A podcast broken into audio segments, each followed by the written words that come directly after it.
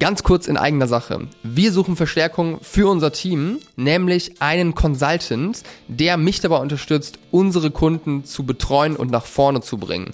Das heißt wirklich eins zu eins mit spannenden Brands zusammenarbeitet und ihnen hilft zu wachsen über die relevanten Kanäle, die es so gibt, Meta, Google etc. Das heißt, was du mitbringen solltest, ist auf jeden Fall relevante Erfahrungen und vor allem relevante Adspend. Das heißt, du solltest mindestens mal 100.000 Euro verwaltet haben auf eine dieser Plattformen oder gerne auch auf mehreren. Wenn das auf dich zutrifft und du Lust hast auf eine spannende berufliche neue Herausforderung, die auch 100% remote auszuführen ist, äh, oder möglich ist zumindest, dann schick mir gerne deine Bewerbung oder schick mir einfach eine kurze Nachricht bei Instagram. Schick mir auch gerne schon mal ein paar Informationen mit, ein paar Worte zu dir und dann können wir vielleicht sogar heute oder morgen noch telefonieren und uns kennenlernen. Ich freue mich sehr auf Unterstützung und wenn du jemanden kennst, für den es vielleicht interessant ist, leite das auch gerne weiter. Vielen Dank und los geht's mit der Folge.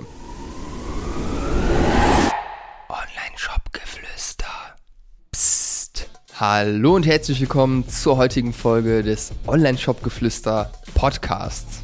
Ich möchte heute mit dir darüber sprechen, wie hoch sollte eigentlich deine Marge sein im E-Commerce als Online-Shop. Und wir starten direkt rein. Wenn du mich noch nicht kennst, mein Name ist Behrend. Wir haben in den letzten Jahren über 250 Brands dabei geholfen, mit ihrem Online-Shop von 0 auf 100 und von 100 auf 500.000 Euro Monatsumsatz zu wachsen ohne sich von Agenturen abhängig zu machen. Und die Frage, die ich eigentlich von jedem Kunden bekomme, zu Recht, weil es ist eine sehr, sehr wichtige Frage, ist, ist meine Marge gut genug? Kann man damit überhaupt vernünftig wachsen und äh, skalieren? Und diese Frage ist super, super wichtig, weil Marge ist so ziemlich einer der größten Hebel für dein Wachstum und auch am Ende für die Gewinne, die du erwirtschaften kannst mit deinem Online-Shop. Und da wollen wir heute mal reinschauen.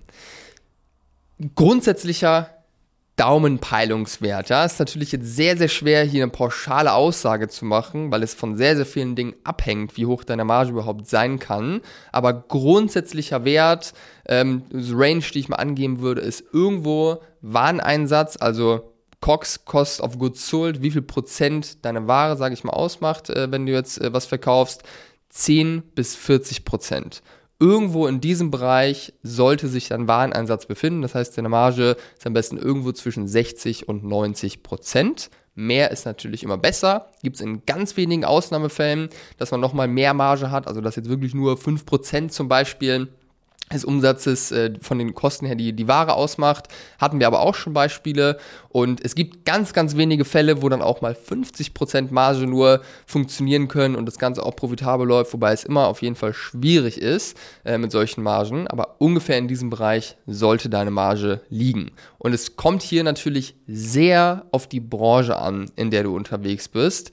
Ähm, weil zum Beispiel im Fashion-Bereich außer du bist jetzt wirklich im Luxussegment unterwegs, wird es natürlich schwierig, irgendwie 10% Wareneinsatz nur zu haben. Gerade als Händler ist einfach unrealistisch, solche Margen zu erreichen. Das heißt, im Fashion-Bereich hast du häufig Margenberechnung mit dem Faktor 3. Das heißt, Warenansatz ist dann ungefähr ein Drittel, 33%. Das ist da sehr üblich.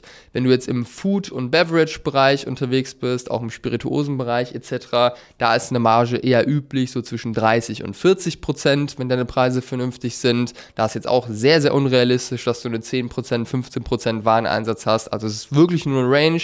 Und es gibt hier natürlich einfach nochmal Standards je nach Branche. Das ist ganz klar und mir auch super wichtig hier zu erwähnen, nicht, dass du jetzt hier eine falsche Erwartungshaltung hast.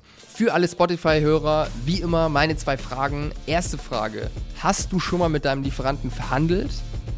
Würde mich sehr interessieren.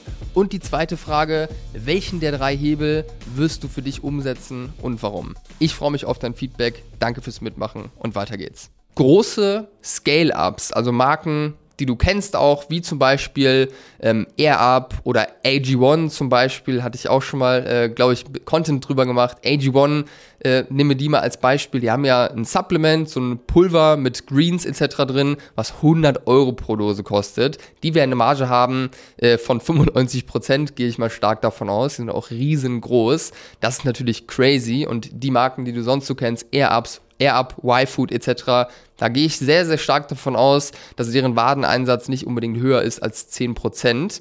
Ähm, das ist auch der Grund, warum die, oder einer der Gründe, warum die überhaupt so viel Geld für Marketing ausgeben können, weil deren Produkt einfach entweder sehr teuer verkauft wird oder sehr günstig ist oder am besten auch beides äh, in der Kombination. Das macht natürlich alles einfacher am Ende des Tages und auch schnelles Wachstum ermöglicht das.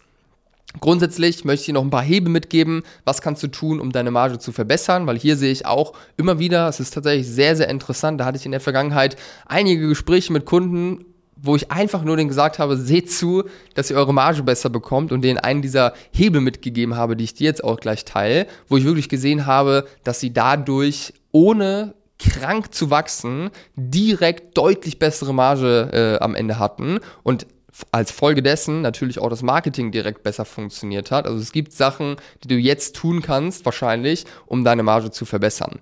Und das ist mal der erste Hebel, ähm, und zwar Produzenten-Lieferantengespräche. Also wenn du jetzt zum Beispiel noch nie mit deinen Lieferanten mal darüber gesprochen hast, was ist denn überhaupt noch möglich von der Marge her oder auch härter reingehst und sagst, hey, ich brauche deutlich bessere Marge, ich brauche XYZ, äh, damit sich das Ganze überhaupt für mich rechnet. Ähm, wenn du das bisher noch gar nicht gemacht hast oder da vielleicht sehr, sehr zögerlich in der Vergangenheit warst, dann ist das auf jeden Fall mal einer die ersten Sachen, die ich dir mitgeben kann, diese Gespräche einfach mal zu führen. Und allein diese Gespräche, also habe ich wirklich schon Fälle gesehen, wo ein Gespräch geführt wurde und zack, war die Marge äh, am Ende 10% besser.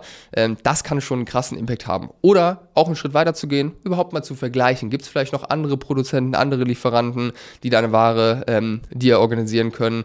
Das kann so einen kranken Hebel haben. Und wenn deine Marge aktuell nicht gut ist, gerne mir bei Instagram schreiben oder mal einen Termin bei uns buchen, um da ein Feedback zu bekommen, wie es in deiner Branche, ob deine Marge, sag ich mal, durchschnittlich ist oder ob da noch deutlich mehr geht. Stell da gerne mal eine Anfrage. Ähm, dann können wir dir sagen, jo, es lohnt sich hier nochmal vielleicht zu vergleichen, andere Lieferanten abzuchecken. Ah, das ist wirklich eine Sache, da sollte man auf jeden Fall mal rangehen, wenn man es bisher noch nicht gemacht hat oder die Margen halt zu schlecht sind, wo man wirklich sehr schnell einen krassen Hebel finden kann und alles dadurch einfacher wird. Und wirklich, Marge ist so fucking wichtig. Deswegen schieb das Thema nicht lange äh, vor dir her, sondern gehst an, wenn du hier Bedarf hast. Zweiter Hebel, den du hast, um deine Marge zu verbessern, ist natürlich der Preis.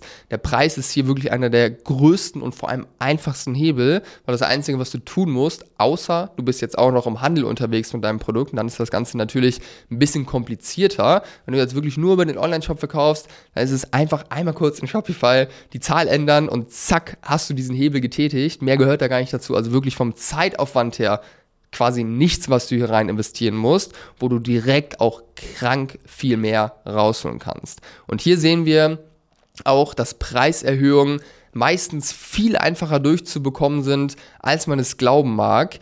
Gerade auch im D2C-Bereich wirkt dein Produkt ich weiß, ist ein bisschen komisch, aber es verkauft sich fast besser, wenn du teurer bist, weil ein hoher Preis auch gleichgesetzt ist in unserer Wahrnehmung mit guter Qualität. Das heißt, auch wenn du gar nichts verändert hast an deinem Produkt und dein Preis 20, 30 Prozent höher ist, ähm, verkauft es sich teilweise besser, weil die Leute glauben, es ist hochwertiger, es muss hochwertiger sein, guck mal, wie teuer das ist.